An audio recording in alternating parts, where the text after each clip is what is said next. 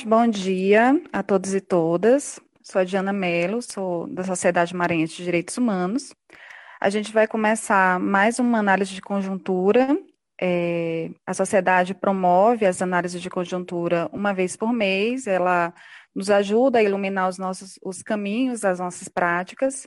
Hoje a gente vai contar com a presença do nosso querido Renato Simões, que é filósofo graduado pela PUC de Campinas, com pós-graduação em Direitos, filósofo graduado pela PUC Campinas, com pós-graduação em Direitos Humanos pela USP, foi deputado estadual e federal pelo PT São Paulo, tendo presidido por 10 anos a Comissão de Direitos Humanos da Assembleia Legislativa de São Paulo. É coordenador geral da ACAT, Ação dos Cristãos pela Abolição da Tortura e membro do Diretório Nacional do PTI. Renato, bom dia.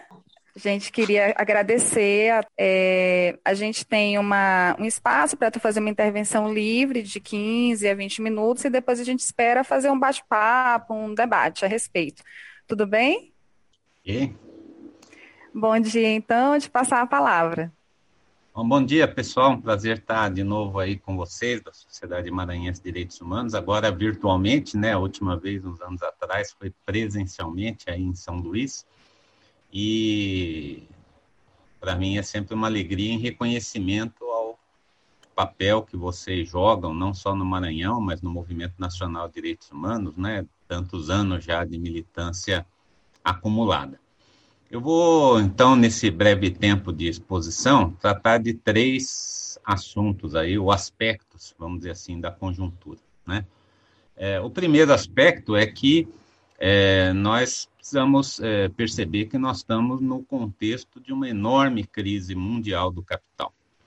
Essa crise é, que nós estamos vivendo da pandemia do coronavírus, ela se articula com um conjunto de outras crises que vêm se tornando cada vez mais frequentes, profundas e duradouras desse modelo de acumulação neoliberal que a gente vive desde os anos 80. Então, essas crises do neoliberalismo, elas têm sido é, frequentes. Nos anos 90, nós, do século passado, a gente enfrentou várias aqui. Eram crises que nasciam na periferia do sistema capitalista, né? a crise da Malásia, a crise do México, a crise da Rússia, que já tinham, pela globalização, um efeito imediato no Brasil. Né? Nós quase fomos à bancarrota no governo Fernando Henrique duas vezes em decorrência dessas crises. No século atual, essas crises elas vêm se acelerando, elas estão se tornando mais frequentes, ou seja, a, a, a, a distância entre uma e outra é cada vez menor, a profundidade é cada vez maior, até pela imensa integração de capitais que isso é, que se verifica nesse modelo de é, globalização neoliberal, e mais é, duradoura, ou seja, são crises que duram não mais meses, mas duram anos. Né? Então, o mundo mal se recuperava da crise de 2008, até então a mais profunda crise que nós já tínhamos vivido no capitalismo mundial desde os anos 30, quando a pandemia é, nos joga né, numa outra crise. É, inclusive pelo fato de que nós não vivemos na nossa história recente nenhuma pandemia com um vírus de tão rápida propagação, de tão, tão forte letalidade. Então, desde a peste negra na Idade Média até as pandemias é, do século XX, só tem um jeito de, de enfrentar quando a gente não tem vacina e não tem remédio, que é parando tudo. Parando as relações entre as pessoas, consequentemente, parando a produção, ou diminuindo fortemente as relações, as relações econômicas. Então, não há dúvida de que a pandemia ela pega o mundo ainda se recuperando da crise de 2008. Vamos lembrar que os efeitos da crise de 2008 se sentiram mais fortemente no Brasil, nas economias dos BRICS, na América Latina, é, em 2013, 2014, 2015, né? portanto, uma crise de longa duração, uma crise que jogou os índices de crescimento lá embaixo durante muito tempo, porque ela teve uma característica muito diferente daquelas crises dos anos 90. Ela nasceu não na periferia do capitalismo, mas nos principais centros capitalistas do mundo. Começou no sistema financeiro dos Estados Unidos, derrubou a Europa inteira, é, chegou no Japão, derrubou o Japão em poucos dias e em poucas semanas. O mundo capitalista desenvolvido, que apostou fortemente no neoliberalismo desde os 80, caiu. E, evidentemente, que o fato de nós termos é, governos progressistas é, na América Latina, o fato de nós termos tido uma diversificação das nossas economias, das nossas alianças, né, é, permitiu que a gente atrasasse os efeitos dessa crise no Brasil. Das taxas de crescimento, nós entramos em recessão em 2015, né, e as taxas de crescimento nesse período foram muito baixas no Brasil. Então, esse é o primeiro elemento que nós temos que considerar. Né? Nós vivemos uma crise é, que a pandemia é, provoca pela desaceleração econômica. Nós tivemos, por exemplo, num único trimestre, uma queda de 33% na economia dos Estados Unidos, né? pós-pandemia. Nós já vínhamos aqui no Brasil de uma recessão no primeiro trimestre de 2020, sem que a pandemia tivesse se instalado ainda fortemente no país. E o segundo trimestre foi divulgado essa semana, uma queda de quase 10% do PIB no Brasil. Né? Então, esses elementos, eles são elementos importantes, porque essas crises, elas têm um potencial de se transformarem em crises sistêmicas não é uma crise sanitária apenas, é uma crise sanitária que se, se, se associa a uma crise econômica, provocando imediatamente uma crise social, e tudo isso embalado né, numa imensa crise ambiental, que é uma crise, no fundo, de esgotamento desse modelo neoliberal de exploração dos recursos naturais do planeta. Quando você retira toda a capacidade que havia sido construída no capitalismo na fase anterior, de 30 a 80, de um Estado forte, regulador, indutor do crescimento, e que controlava, através de legislações, é, o desenvolvimento do capital, quando você retira isso, né, o neoliberalismo nada mais do que isso, né, é, é uma retirada de todos os empecilhos ao livre desenvolvimento do capital, que o Estado, em última análise, representa, isso faz com que não haja mais limites, nem políticos, nem éticos, à exploração dos recursos naturais do planeta. Então, nós estamos vivendo uma crise aguda, uma crise que terá uma longa duração, que terá uma longa intensidade e cujo custo social e ambiental será pago pelos mais pobres se não houver né, uma alteração na correlação de forças que nós temos hoje, né, em que, apesar de toda a resistência é, a esse modelo neoliberal, nós sofremos várias derrotas importantes né, é, ao longo desse período. Quando você pensa que vem uma crise e que nós vamos conseguir impulsionar pelo menos algumas reformas estruturais, né, o capitalismo neoliberal ele se recicla e ele volta com mais violência, com os mesmos paradigmas. Vamos lembrar que em 2008, por exemplo, quando nós tivemos aquela grande crise, o governo Lula tomou várias iniciativas internacionais importantes. Né? É, com isso, se fez a primeira reunião do G20, se criou é, uma agenda de reformas que foi apresentada é, para o sistema financeiro internacional, que envolvia, na época, é, a taxação de é, transações econômicas internacionais, o fim dos paraísos fiscais, um maior marco regulatório nas relações é, comerciais internacionais, a reforma do FMI, do Banco Mundial, das instituições multilaterais de desenvolvimento. Essa plataforma gerou, inclusive, naquele momento, o surgimento dos BRICS, né? uma, uma aliança que extrapolou aquilo que a gente já tinha conseguido na América Latina, com a Unasul, com a ideia da CELAC, né? mas os BRICS vão estender essa aliança para economias muito fortes, como a da China, uma potência econômica fundamental né, para o século XXI, a Rússia, a Índia e a África do Sul. Mas é, aquela agenda das reformas que foi apresentada foi derrotada. Né? O neoliberalismo ele usufruiu de uma fortíssima intervenção do Estado.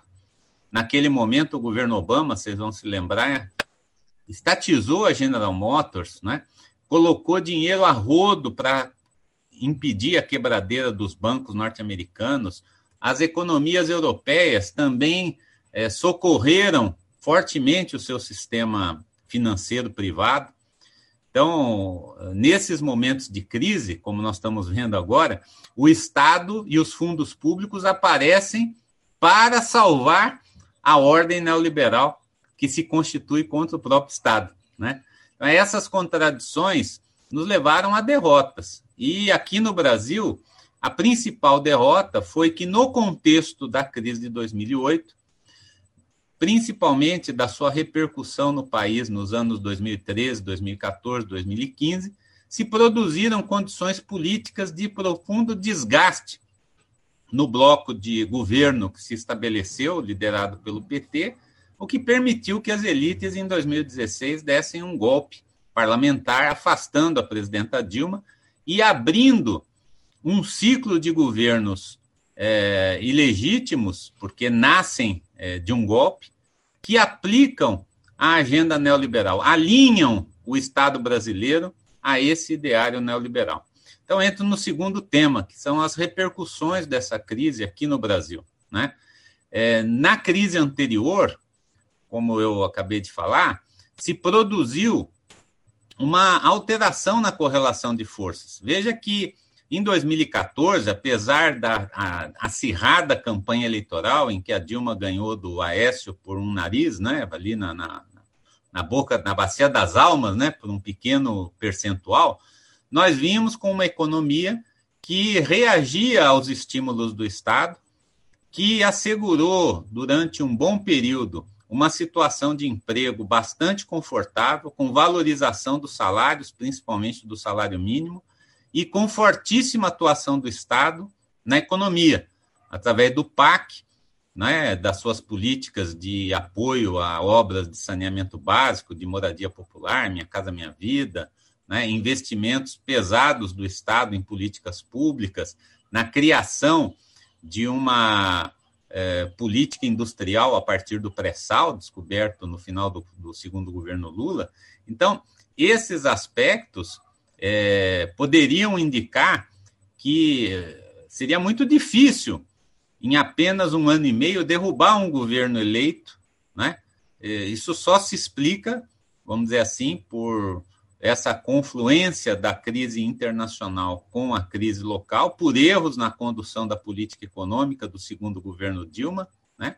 e pela fragilidade é, das organizações é, populares diante de um ataque direto e profundo que unificou todas as elites políticas e econômicas do país, inclusive a mídia, todos os setores do capital, a maioria do Congresso Nacional, contra um governo que acabou sendo destituído é, nesse processo. Então, a gente pode perguntar é, que efeitos tem essa instabilidade econômica mundial nas economias e nas vidas políticas dos estados nacionais, né? É fortíssima, porque a nossa integração ela é tão grande que você tem um resfriadinho, uma gripezinha lá fora e a gente pega a pneumonia por aqui. Né? A nossa economia ela foi fragilizada durante o governo Temer e durante o primeiro período do governo Bolsonaro por esse alinhamento a, essa, a esse ideário neoliberal. Então, nós vivemos hoje né, é, um governo que está plenamente identificado com as razões pelas quais o mundo entrou em crise. Né? E, ainda que de forma tardia, tenta alinhar plenamente o Brasil a esse ideário gerador da crise. Porque essa crise permite, do ponto de vista deles, a desorganização do Estado brasileiro e a dilapidação do patrimônio que ainda se mantém quase que de forma única no planeta, né? tirando os países socialistas, nós não temos no mundo capitalista hoje países em que a economia tem uma presença tão forte do Estado. Aqui nós temos quase 50% do sistema financeiro, com a Caixa, o Banco do Brasil, o BNDES, controlando fundos públicos fundamentais e é, o crédito. Né? Nós temos aqui a Petrobras e toda uma cadeia de exploração do petróleo, nós temos né, a Eletrobras, né, e toda uma rede que, ainda que tenha sido diminuída, mantém uma presença estratégica na energia. Aqui nós temos vários, é, várias estatais prestadoras de serviço que são altamente cobiçadas pelo capital, como é o caso, por exemplo, dos Correios, que estão em greve agora, né?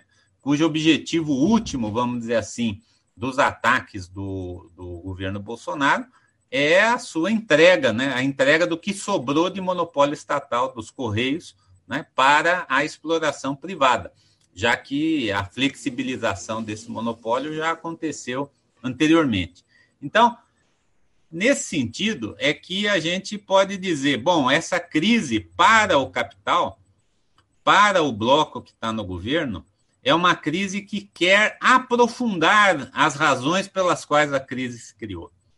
Ela quer continuar. Ela quer fazer o que, então, fundamentalmente? Qual é a agenda do momento desse governo durante a pandemia? É, é reduzir os gastos públicos. Né? A agenda do Guedes é comprimir os gastos públicos, é cumprir a regra de ouro, cumprir é, o teto de gastos, né? recentemente, né, essa semana, é, objeto novamente de juras de amor entre ele, o Centrão, a maioria no Congresso Nacional, de que mesmo na pandemia, em que o mundo inteiro está gastando mais para preservar vidas, empregos, renda, o Brasil vai na contramão disso. Né? Segundo, querem privatizar. Né? Impedidos de privatizar o grosso, porque não há também no mundo é, disponibilidade de recursos imediata para você comprar uma Petrobras, comprar um Banco do Brasil, comprar uma Caixa Econômica, você vai fatiando, né? Vai criando subsidiárias da Petrobras e vendendo, vai vendendo parques é, da, da produção petrolífera no país, refinarias vão sendo vendidas, você vai vendendo é, agora produtos ou subsidiárias da Caixa Econômica Federal. Então, você vai fatiando para avançar na agenda privatista de apropriação pelo capital das riquezas do Estado. Né? Então, é, com isso, é, vem um terceiro elemento que é dramático. Né? É o elemento de que as políticas públicas, aquelas políticas de conteúdo social, precisam ser desmontadas. O Estado ele precisa ser mínimo não só naquilo em que ele compete com a iniciativa privada, naquilo em que o parque estatal é, impede a iniciativa privada de crescer, mas também ele tem que retirar-se das áreas é, que podem também ser ocupadas pelo é, capital privado na oferta de serviços. Né? Então, é por isso que os planos de saúde, né, é, a escola privada, né, a segurança privada, estão sempre apoiando as medidas que o governo adota de redução dos gastos nessas áreas para que eles possam ter a transferência desses fundos públicos para os seus interesses privados. Bom, então eu entro no terceiro e último ponto, para já ir caminhando para a conclusão, que é o seguinte: é, tem uma pedra no meio do caminho desse projeto. Né? A pedra no meio desse, do caminho é que se confluem nessa crise dois elementos muito importantes não há estabilidade política num momento de crise tão aguda é, do capitalismo. Né? Então, é, o governo Bolsonaro, né, ele é fruto do golpe de 2016. Não se explica o governo Bolsonaro sem a derrota estratégica que a esquerda sofreu com a destituição da presidenta Dilma, que precisou continuar no tempo e se aprofundar no autoritarismo. Né? Por quê? Mesmo com o golpe de 2016, a elite brasileira não construiu uma candidatura orgânica capaz de dar legitimidade nas urnas de 2018 ao golpe de 2016. Então, nem Meirelles, nem Alckmin, nem Amoedo, nem nenhuma opção mais orgânica do capital foi capaz de enfrentar a força da candidatura Lula. Daí o fato de que os golpistas tiveram que impedir a candidatura do Lula com a sua prisão e, mesmo assim, precisaram abrir mão das suas candidaturas preferenciais para apoiar uma revista de extrema-direita que se mostrou funcional para derrotar a candidatura sucessora do Lula, que foi a do Haddad. Então, eu digo sempre que o Bolsonaro ele é fruto, ele é filho do golpe de 2016 num cruzamento com a fraude eleitoral de 2018. Né? Porque foi necessário interditar a candidatura mais popular da esquerda e utilizar contra as candidaturas de esquerda uma intensa campanha de fake news, né, é, disseminada por plataformas proibidas, com financiamento ilegal e com é, a utilização de mecanismos que tivessem independência do Poder Judiciário em relação ao golpe de 2016, teriam levado à nulidade do pleito. Né? Então, é, esse governo Bolsonaro, apesar de vários setores acharem que ele é muito forte, etc., ele tem a sua fortaleza em quatro pilares que estão é, se mexendo com a crise econômica né, e com a crise política que a acompanha. O primeiro pilar, o mais forte, o mais importante, é o Guedes e a agenda neoliberal. É o apoio expressivo do sistema financeiro e dos seus aliados no capital. Ainda que é, essa, esse pilar esteja trepidando, né, ele é ainda o que segura o Bolsonaro. Ele é ainda o que dá a maioria parlamentar ao Bolsonaro para várias reformas. Ele é ainda aquele que dá sustentação de mídia parcial ao governo porque a Globo pode bater no Bolsonaro, mas não bate no Guedes. Pode bater na Damares, mas não bate nas privatizações. Pode ironizar determinadas situações ou até ir contra a política ambiental do Salles, mas ela não, não se move né, contra a agenda neoliberal. Então, esse continua sendo o grande pilar de sustentação do Bolsonaro, mas ele é um pilar que está trepidando, né? inclusive porque não é possível. Nenhuma economista capitalista do mundo conseguiu manter a profundidade da agenda neoliberal durante a crise. Né? Ela precisa de gastos públicos, ela precisa da proteção do Estado e por isso esse pilar ele está bastante danificado. O segundo grande pilar que o Bolsonaro tinha era a agenda anticorrupção do Moro. A saída do Moro do governo retira esse pilar. E, portanto, ele perde apoio na classe média, ele perde apoio da mídia, perde o apoio do Partido Lavajatista, que também está enfraquecido. Né? O Moro sai de cena, a Globo bate todo dia no Bolsonaro, mas o efeito disso ainda não se faz sentir decisivamente. E o Deltan teve que pegar o caminho da roça para cuidar da filha depois desse momento que, que a Lava Jato vive de, de enorme crise. Então, esse segundo pilar, ele não sustenta mais o Bolsonaro. O Bolsonaro já perdeu esse pilar. Então, com os dois maiores pilares em crise, ele se assenta cada vez mais fortemente nos dois últimos.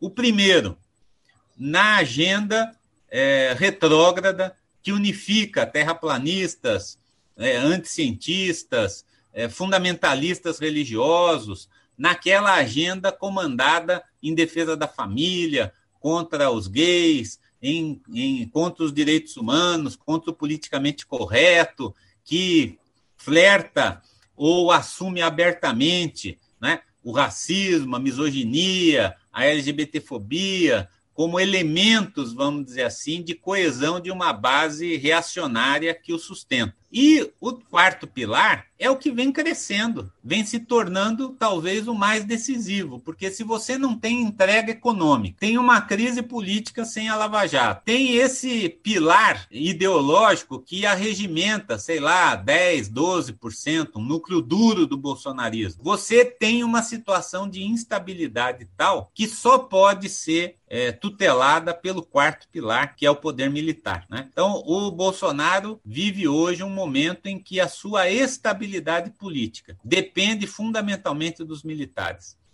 Os militares que assumem a coordenação política do governo, não há ministros no palácio, os ministros que coordenam a ação política do governo são todos militares. Os militares controlam o poder econômico do, é, do Estado, que estão, na, estão nas mãos do Estado a logística, né? O presidente dos Correios, com quem o pessoal está negociando, é um general, né? Toda a parte de infraestrutura permanece na mão. E agora até a área social, né? Com o ministro interino da Saúde, e, e que cumpre as ordens, né? Dessa política genocida e uh, tentaram até o Ministério da Educação, mas não conseguiram com aquele militar da reserva que mentiu sobre o seu currículo. Então eu concluo dizendo o seguinte: nós vamos viver, gente, um período de fortíssima instabilidade política. Né? As pessoas acham que é, são as pesquisas de opinião, ainda mais essas fajutas feitas por telefone agora durante a pandemia, que mostram que o Bolsonaro é imbatível. O cara, pô, com tudo isso, o cara continua crescendo. Tem gente achando que ele é ótimo, está penetrando no Nordeste, né? Imagine vocês aí, a pátria nordestina, que ainda mantém essa preferência pela esquerda, está sendo invadida por essas hordas bolsonaristas. Pode eleger um prefeito de direita em São Luís, pode eleger prefeito de direita em importantes capitais. Na verdade, nós temos que verificar que eh, os próximos meses vão ser meses em que essa crise vai ser avassaladora. Né? Se a gente considerar que hoje os dados mostram que nós temos mais gente em, da população economicamente ativa sem trabalhar do que trabalhando, é um caso bastante sui generis no mundo, né? porque nós já ultrapassamos agora, durante a pandemia, é, o número de pessoas desempregadas e desalentadas em relação ao número de trabalhadores naquela faixa da população economicamente ativa acima de 16 anos. Então, é, isso explica por que, que as pessoas hoje estão dependentes do auxílio emergencial. O auxílio emergencial que chegou a 65 milhões de pessoas, mesmo você tirando aí 10 milhões de, de, de, de 6 a 10 milhões, vai, não se sabe ainda, de fraudadores do auxílio emergencial, gente que indevidamente abocanhou o auxílio emergencial, você tem aí 55 milhões de pessoas né, com as suas famílias dependentes do auxílio emergencial.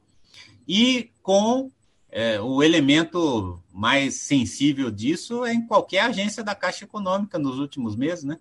O pessoal se estapeando sem máscara na porta da Caixa, tentando chegar de alguma forma a um guichê onde ela pudesse reclamar o seu direito de receber os 600 reais, que agora vão virar 300 se o, o Bolsonaro conseguir aprovar sua medida provisória no Congresso Nacional. Né? A campanha eleitoral de 2020 ela vai acontecer nesse contexto de crise. Então, é muito difícil que a, a, o bolsonarismo tenha uma vitória política nas urnas de 2020, né? ainda que não necessariamente isso signifique uma vitória política da esquerda. Né? Mas o fato é que as eleições municipais vão ter algum grau, eu acredito que importante grau, de é, votação plebiscitária sobre a situação do país, porque é, a vida das pessoas está fortemente maculada pelas políticas do governo. Claro que isso naturaliza né, é, 4 milhões de infectados, né, 120 a 130 mil mortos, isso tudo, eh, subestimados, inclusive, pelo subfaturamento né, das estatísticas, mas o fato, gente, é que a estabilidade política não está assegurada nesse período para a continuidade desse modelo. Então, eu vou abrir para vocês fazerem aí os comentários e tal, apenas registrando que é, um subproduto muito importante do golpe de 2016 e da fraude de 2018 foi a crescente unidade da esquerda, da qual a campanha fora Bolsonaro é o ponto mais alto, né? Porque a campanha fora Bolsonaro acabou unificando a Frente Brasil Popular e a Frente Povo Sem Medo que na origem era para ser uma coisa só, e que se dividiram no contexto da disputa política com o segundo governo Dilma e com a política é, econômica do Levi. Né? O golpe de 2016 reaproxima essas duas frentes, reaproxima o PSOL do PT, é, faz com que nós tenhamos hoje contra o Bolsonaro 56 pedidos de impeachment que unificam né, mais de 10 partidos políticos de centro-esquerda e de esquerda, e que movimenta setores fundamentais da sociedade, além desses tradicionais, Frente Brasil Popular, Frente Povo Sem Medo, Fórum das Centrais Sindicais, né, que são três instituições já mais é, consolidadas nesse campo da oposição, ainda nós temos né, o surgimento de um forte movimento de juristas pela democracia, que envolve promotores, juízes, advogados, professores de direito, defensores, né? Nós temos uma movimentação no campo religioso importante, com a recuperação de um certo protagonismo da esquerda católica, que estava muito subordinada durante o papado anterior e que começa a botar a cabeça de fora da crise, né?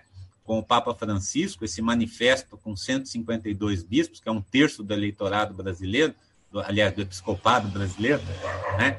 É uma manifestação importante, o surgimento de uma resistência no mundo evangélico pentecostal, ainda que minoritária, mas importante, o diálogo interreligioso com religiões de matriz africana, com espíritas. Então, você começa a ver um crescimento também de uma resistência religiosa e algum grau de fissura na comunicação, pelo fortalecimento da mídia independente, mas também pela rachadura que a saída do Moro fez nos meios de comunicação de massa, que passam também a verbalizar algum grau de opinião crítica contra o Bolsonaro.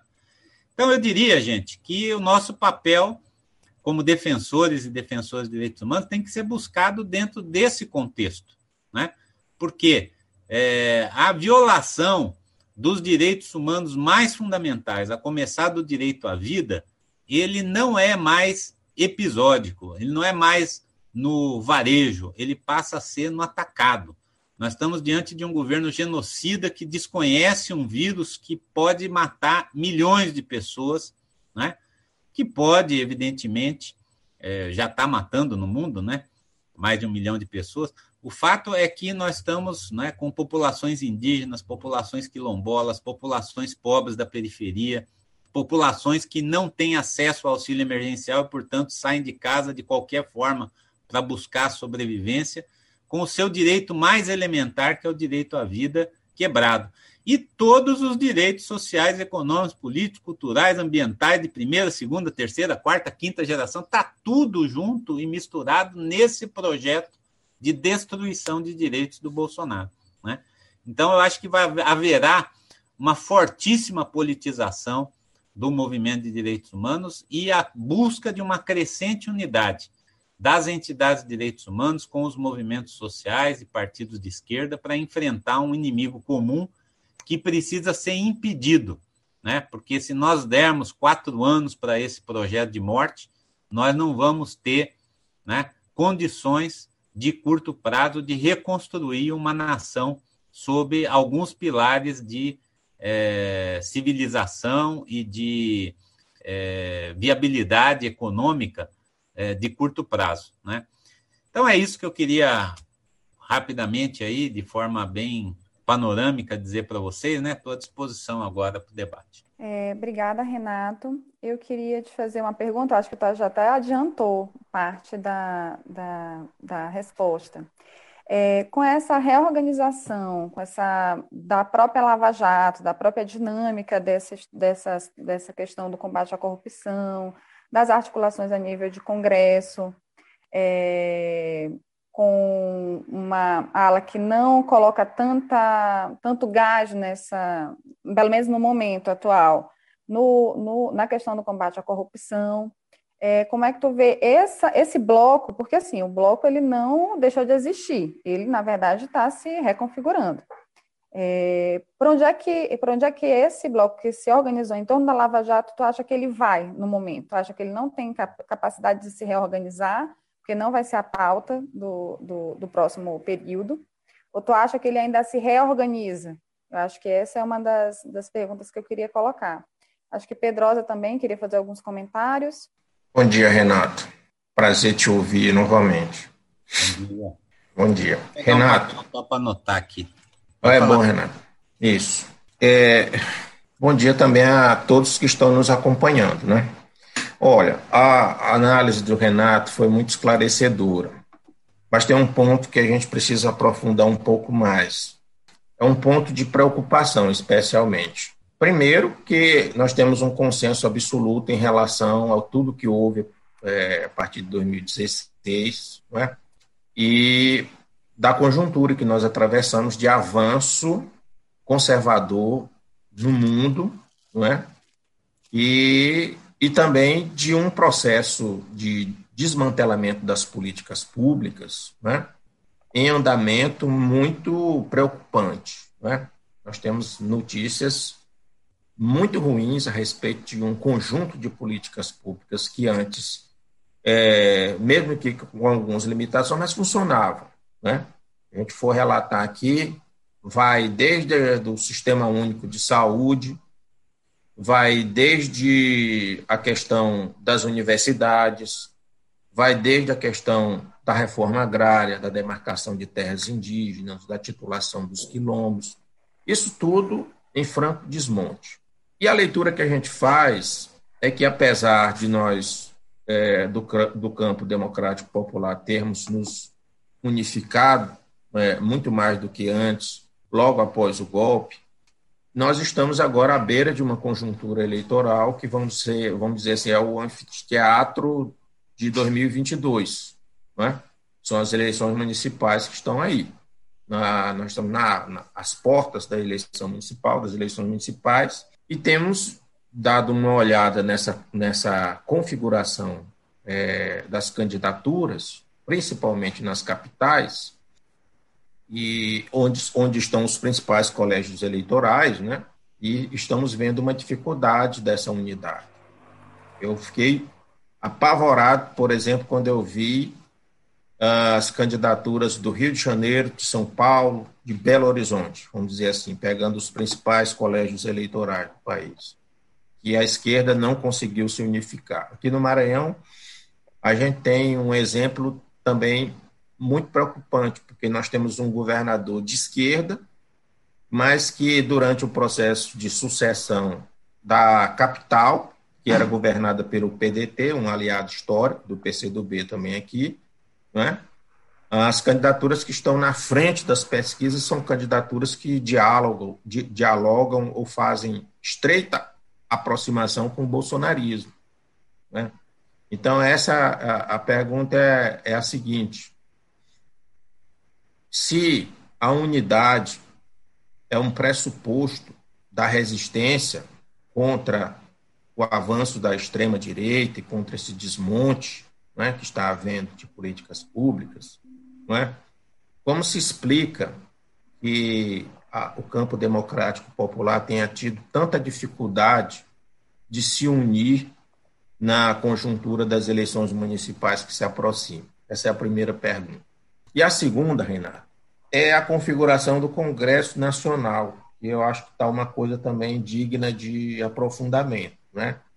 Em primeiro lugar, que agora tem um novo centrão. Além do velho centrão, tem um novo centrão, que é a turma que está em volta do Rodrigo Maia. Né? E o Rodrigo Maia, vamos dizer assim, hoje, o Rodrigo Maia é um quarto zagueiro que segura o impeachment do Bolsonaro, né? Porque sequer ele coloca a possibilidade de pautar isso no Congresso Nacional. Então, como é que você vê essa conjuntura do impeachment, essa quantidade de pedidos de impeachment que já foram protocolados e a viabilidade disso do ponto de vista político e jurídico. Era só isso que eu queria perguntar para você. Um abraço. Devolvendo agora para o Renato.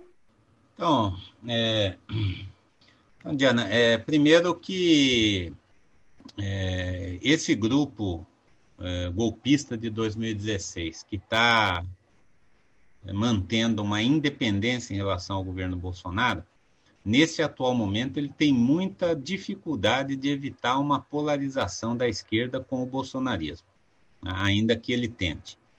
Uma das dificuldades é objetiva em relação a alternativas. A, a, é, essa direita golpista é, perfumada, né, liderada aí pelo, pelo Fernando Henrique, né, pelo, pelo Meirelles, pelo esse pessoal que, que usa luvas para não tocar no povo, né?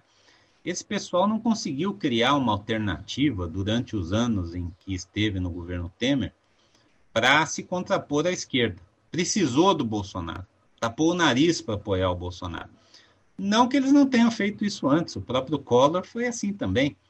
Diante da força do Lula e do Brizola na eleição de 89, eles tentaram de tudo. Tinha Covas, tinha Ulisses, tinha a Fife Domingos, né? E não deu certo, vai tu mesmo. Pegaram o Collor e elegeram. Um governo de forte instabilidade, o do Collor, ainda que tenha nascido muito forte. Eu não estou traçando esse paralelo para dizer a mesma coisa. Não, o Bolsonaro é forte, em dois anos ele vai cair e nós vamos ter outra situação. Não, o mundo é mais complicado do que isso, né? Mas é um referencial importante para dizer que se você não tem uma alternativa de futuro, você não coesiona um bloco. Né? O Dória se descapitalizou fortemente. Aliás, os governadores de centro-direita, eles se descapitalizaram muito nessa crise ensaiaram fazer uma polarização com o Bolsonaro no começo da pandemia, depois foram dobrados pelos capitalistas né, a fazer flexibilizações. Né? Tem um passivo de mortes nos seus armários. Né? Você pega um Zema, você pega um Dória, né? você pega o Gaúcho, né? você tem é, governadores que poderiam. O Witzel, que queria ser presidente da República, está tá afastado hoje, né? Então, você tem uma crise, vamos dizer assim, nessas lideranças tradicionais. Aí você vai botar quem? Vai botar um apresentador de auditório para candidato a presidente da República? A direita tem essa dificuldade objetiva, né? Se nós temos hoje um cardápio, né, que vai de Lula o mais forte, porque isso o mais interditado, né, mas passa por Haddad, para, passa por Ciro, passa por é, Flávio Dino, né, pelo Rui Costa, você tem mais estatura política nacional para disputar o pós-crise na esquerda do que na direita. Então, esse pessoal, ele oscila entre estar com o Bolsonaro para dar cumprimento à agenda neoliberal, todos eles apoiam o teto de gastos, a invenção tucana, todos eles apoiam é, as privatizações, todos eles apoiam a reforma administrativa que foi mandada, como apoiaram a reforma trabalhista, a reforma da Previdência. Então, eles não podem tirar do Bolsonaro essa, esse apoio para implementar as reformas neoliberais de destruição do Estado brasileiro. Mas, ao mesmo tempo, não podem é, embarcar na sustentação do Bolsonaro. Por isso, eles mantêm né, e, e volto a falar da Globo, porque ela é sintomática, né, a Globo expressa uma parte do mundo político e econômico que já está em claro processo de distanciamento do Bolsonaro. Tem um elemento importante que, vamos dizer assim, joga a favor do Bolsonaro nesse momento, é que, primeiro, ele, ele precisa dos militares e ele tem um vice militar, né? É, e segundo, que ele, é, saindo agora, né, é, eventualmente pela cassação da chapa de 2018, pela, por uma decisão no TSE, é, haverá novas eleições. Então, a direita não pode permitir que esse assunto seja tratado em 2020. Né? O futuro do Bolsonaro, do ponto de vista do, da decisão das elites, vai ser traçado em 2021. Para nós, da esquerda, é que interessa precipitar o fora Bolsonaro, é que interessa fustigar o governo, é que interessa isolar o governo e derrubá-lo se possível. Porque é evidente que nós não podemos é, achar que nós estamos diante de uma normalidade democrática no país, que cabe à oposição encher o saco do governo e ganhar a próxima eleição. No fundo, nós estamos diante de uma situação de exceção na vida política do país, aberta com o golpe de 2016 e sob riscos de evolução autoritária como resultado da fraude de 2018. Então, o Fora Bolsonaro é algo que a esquerda, ainda que tardiamente tenha chegado aos patamares de unidade que tem hoje, não pode abrir mão né?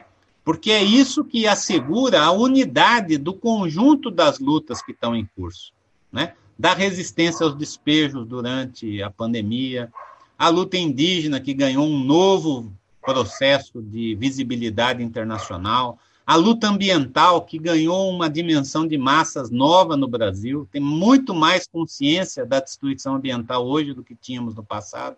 Né? E tudo isso vai se juntar aonde? A greve dos Correios, a greve da Renault no Paraná, né? a vitória eleitoral que nós esperamos tenha é, 2020, tudo isso tem que estar junto com uma perspectiva política de alternância no poder. E, no caso brasileiro, não na próxima eleição, na restituição do direito ao povo de escolher em eleições limpas e democráticas o seu futuro. Então, esse é o Fora Bolsonaro. Agora, esse, essa turma aí, né, da, da, do centro, né, que foi, vamos dizer assim, dizimado na última eleição, ela vai ter, como a própria classe média, né, ela vai ter sempre que optar, né? Então, uns foram para Paris na última eleição, outros votaram no Bolsonaro com, com ressalvas, outros não fizeram campanha, não se sabe em quem votaram. O fato é que nós vamos ter uma polarização crescente na sociedade. Num polo vai estar o Bolsonaro, porque ele, diferentemente da, de governos anteriores, não tem uma origem democrática e não tem por que defender a democracia a qualquer custo. Né? Por isso ele pode fazer aventuras e por isso ele tenta envolver ao máximo os militares na sua estratégia de sustentação. E por outro lado, a esquerda vai polarizar. Né? Vai polarizar de forma crescente, o que não quer dizer que já está polarizando ou que já está consolidada uma liderança nessa polarização. Aí é que eu entro no, no nas questões do Pedrosa, né? É, a esquerda não está unificada no primeiro turno das eleições em muitas cidades por vários fatores, não só por uma falta de diagnóstico de vontade política. Primeiro, tem uma herança histórica, tem trajetórias que se construíram no âmbito da esquerda que a crise começa a, é, a parar, mas a história não se faz assim em saltos, né? Por exemplo, PT e PSOL. O PSOL é um partido de tendências, como o PT. Majoritariamente, além de não fazer parte dos governos Lula e Dilma, uma parte do PSOL namorou a Lava Jato, né? É, fez uma oposição é, à esquerda, mas também jogou a favor da oposição de direita em vários momentos no governo Dilma. Mas essas, essas, é, essas é, arestas, elas foram muito mais rapidamente vencidas. O pragmatismo do PT, aquilo que as alianças é, equivocadas que foram feitas no segundo governo da Dilma, muito mais equivocadas do que outras que foram bem sucedidas no passado, comandadas pelo próprio PT, também foram revertidas pelo sexto congresso do PT, que fez um giro à esquerda no momento atual.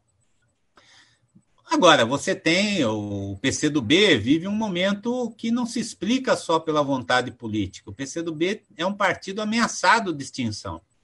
Né? Por quê? porque a cláusula de barreira é, vigente no país hoje. Então, estou é, dizendo isso porque uma das razões pelas quais não há unidade no primeiro turno em várias capitais é que os partidos estão tentando também sobreviver diante da nova realidade da lei eleitoral. Né?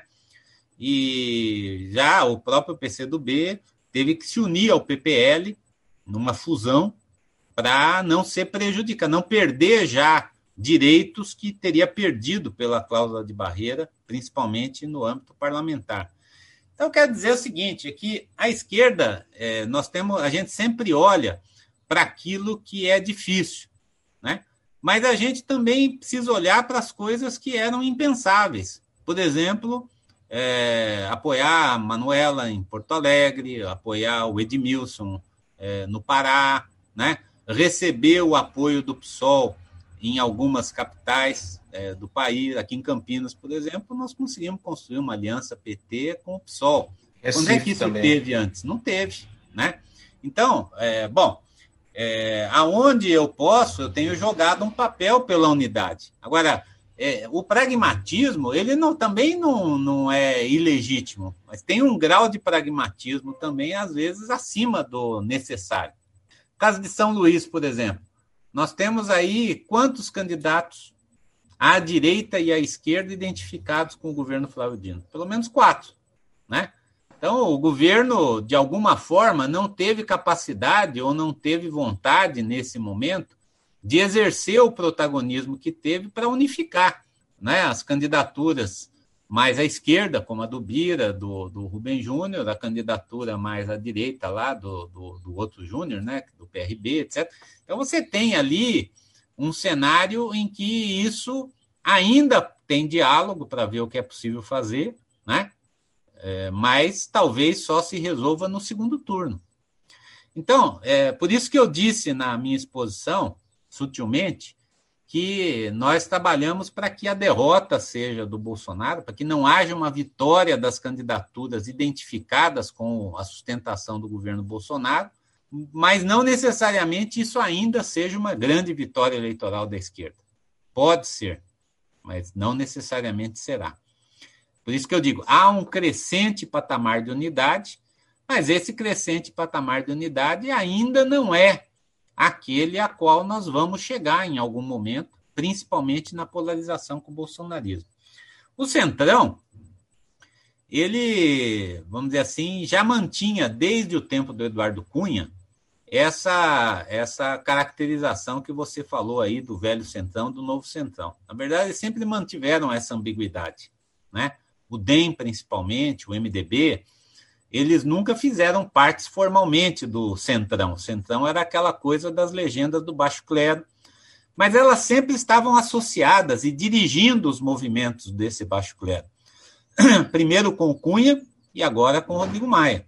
Né? O Cunha, evidentemente, com um telhado de vidro muito maior do que o do Rodrigo Maia, que é, em certa medida, menos hábil que o Cunha, mas é, tem mais legitimidade diante de uma certa opinião pública para fazer o que está fazendo hoje, como padrinho da grande agenda neoliberal do Congresso. Então, é, hoje, esse, o que você chamou de novo centrão, apoia as reformas, mas não apoia o governo em tudo, não participa do governo. Né? Já o, o que você chamou de velho centrão está no governo, entrou no governo, e é a base de sustentação, inclusive com a nomeação dos novos líderes no Congresso. Né? E eu sempre digo o seguinte, né? É, o PT, mais do que ninguém, sabe que esse velho centrão, que nós já compramos uma vez, né? ele vende muito caro uma mercadoria que nem sempre entrega. Então, se o Bolsonaro acha que vai se salvar do impeachment, porque tem o Ricardo Barros de, de líder do governo e o apoio do PP, do PSD, do Kassab, do Roberto Jefferson, todos esses foram uh, aliados comprados do PT na alta que venderam o PT na baixa. E podem e vão fazer isso com o Bolsonaro da mesma forma. Né? Então, o grande desafio do Bolsonaro nesse momento é empurrar esse assunto para 2021 né? e não se indispor com esse bloco liderado pelo Rodrigo Maia, porque é esse bloco que, em última análise, pode lhe dar sustentação. Tanto é que o Rodrigo Maia, é, como é que ele lida com os pedidos de impeachment? Ele não decide nada. Né? Por quê? Porque até se ele decidir arquivar um, isso é matéria de recurso ao, ao plenário do, da Câmara, e aí a gente vai ter a abertura do processo de debate sobre impeachment. Por que, que o processo de debate sobre impeachment não avança hoje? Porque não tem materialidade, não tem um pedido ali que você possa polarizar a sociedade, que você possa botar gente na rua a favor e contra, que você possa radicalizar nas redes. Então, é o Rodrigo Maia e não o Centrão o grande fiador da governabilidade do, é, do Bolsonaro em 2020. Quer continuar sendo, tanto é que ele e o Columbre querem, namoram com a perspectiva de mudar a Constituição ou o entendimento da Constituição para ser novamente serem novamente reeleitos para a próxima para o próximo biênio, né? É uma tentação chavista, bolivariana, né? Mas esse pessoal adora defender a democracia do jeito liberal, para os outros, né? mas nem o liberalismo básico eles sustentam aqui no Brasil. E, por fim, a viabilidade do impeachment, a meu ver, ela depende de dois fatores que não estão postos no curto prazo. Primeiro, um ascenso da luta de massas no país. É, ainda que a gente esteja crescendo, né, crescemos, como é que se mede o crescimento? Pelo desgaste do Bolsonaro em vários setores que a sociedade tinha, pela desmoralização dele em vários setores que já foram nossos no passado, pela mobilização digital, pelas conquistas que a gente teve importantes no Congresso, né? decorrentes disso. Numa onda neoliberal, você aprova o Fundeb como foi aprovado, né? ou você apoia, aprova os 600 reais de auxílio emergencial contra a vontade do governo, tudo isso são derrotas que mostram que há um avanço também da consciência do lado de cá. Mas ela é insuficiente ainda, principalmente por esse fator. Nós não podemos botar gente na rua. Né? Então, nesse momento, esse é, essa é uma trava real para o ascenso da luta de massas no país. E, por outro lado, precisa de uma, de uma clara evolução da crise econômica, que virá. Por isso que eu digo que nós temos que nos preparar para períodos de instabilidade política. Uma queda de 10% do PIB significa uma queda de 12, quase 13% da indústria. Né? Bolsonaro não tem uma proposta para todos os capitalistas. Essa agenda neoliberal, estrito senso, ela é uma agenda para o setor financeiro. A renda das famílias caiu quase 10%. Os investimentos públicos, aliás, o, o grau de investimento do país caiu 15% no trimestre.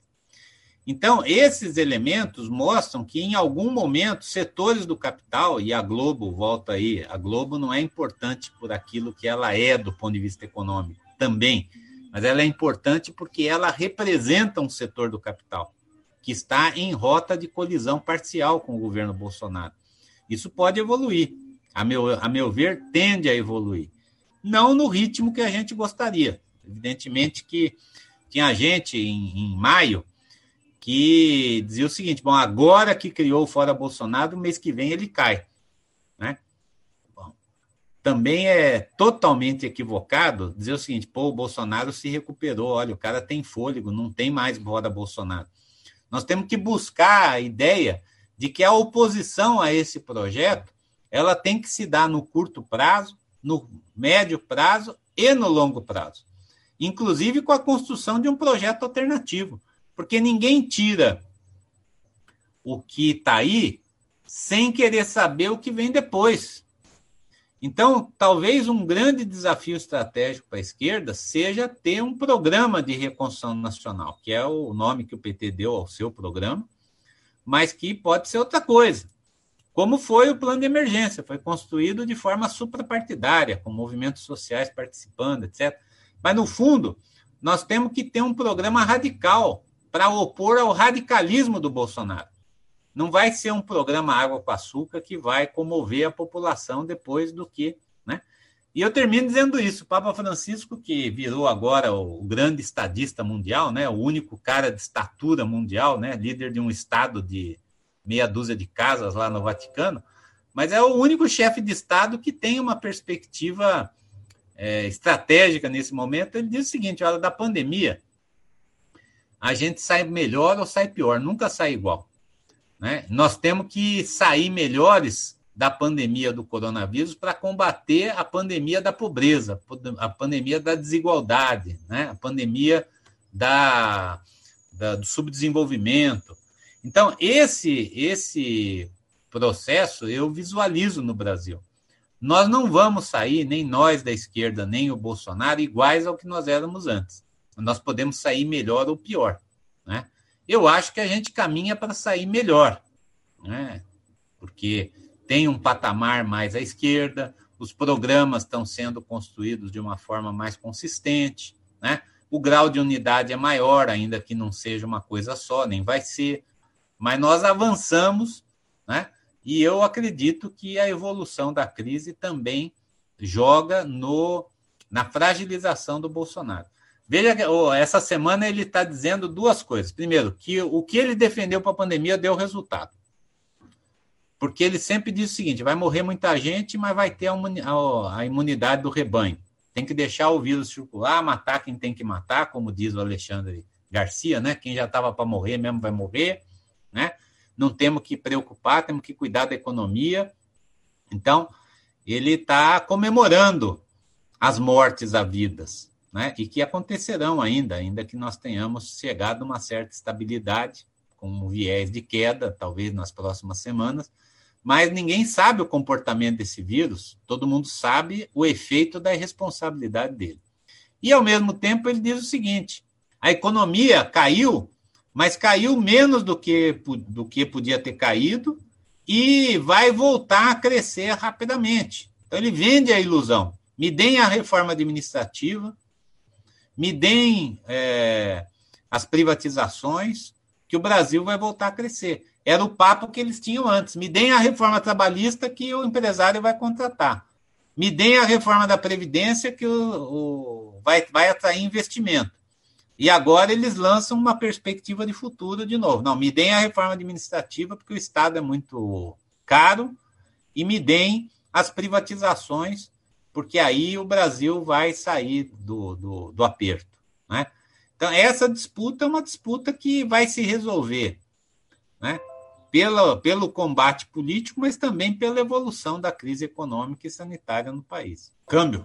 Nossa, muita coisa aí para a gente avaliar, digerir, mas eu acho que esse era o objetivo mesmo, de da gente, enfim, se oportunizar, fazer esse diálogo com, com algumas figuras que estão por dentro do parlamento, que estão nos movimentos sociais. Nossa análise de conjuntura tem sido muito dirigida nesse sentido. Te agradecer muitíssimo, Renato. Vou abrir para fazer as considerações finais. Eu acho que a gente já, já, já tomou o tempo que a gente tinha combinado contigo. Acho que mesmo nesse momento virtual a gente está intenso nas, nas atividades. Eu acho que tu também deve estar tá com, com, com pauta para já para o resto do dia. Queria te devolver para fazer as considerações finais, mas já agradecendo muitíssimo as contribuições. Elas vão servir para iluminar aí a, as nossas reflexões para o período. Gente, e aí de falar também, reafirmar, na verdade, que as análises de conjuntura elas viram podcasts, e a gente vai também deixar ancorado na nossa página. E, enfim, acho que é isso. Te passar, não sei se você quer trazer mais alguma questão, alguma consideração. Só queria dizer que é muito importante, né? A gente está com uma permanente análise de conjuntura. Nós não estamos na mesma velocidade ainda da crise de 2016, né? Eu me lembro que eu estava no governo na época, eu era secretário de participação social dentro do segundo governo Dilma, ali na Secretaria de Governo. E no pré-impeachment, né, a gente criou um grupo de ministros e secretários que fazia duas análises de conjuntura por dia, né? E um dos companheiros que participavam lá é o saudoso Marco Aurélio Garcia, né? Que era o assessor internacional da presidência.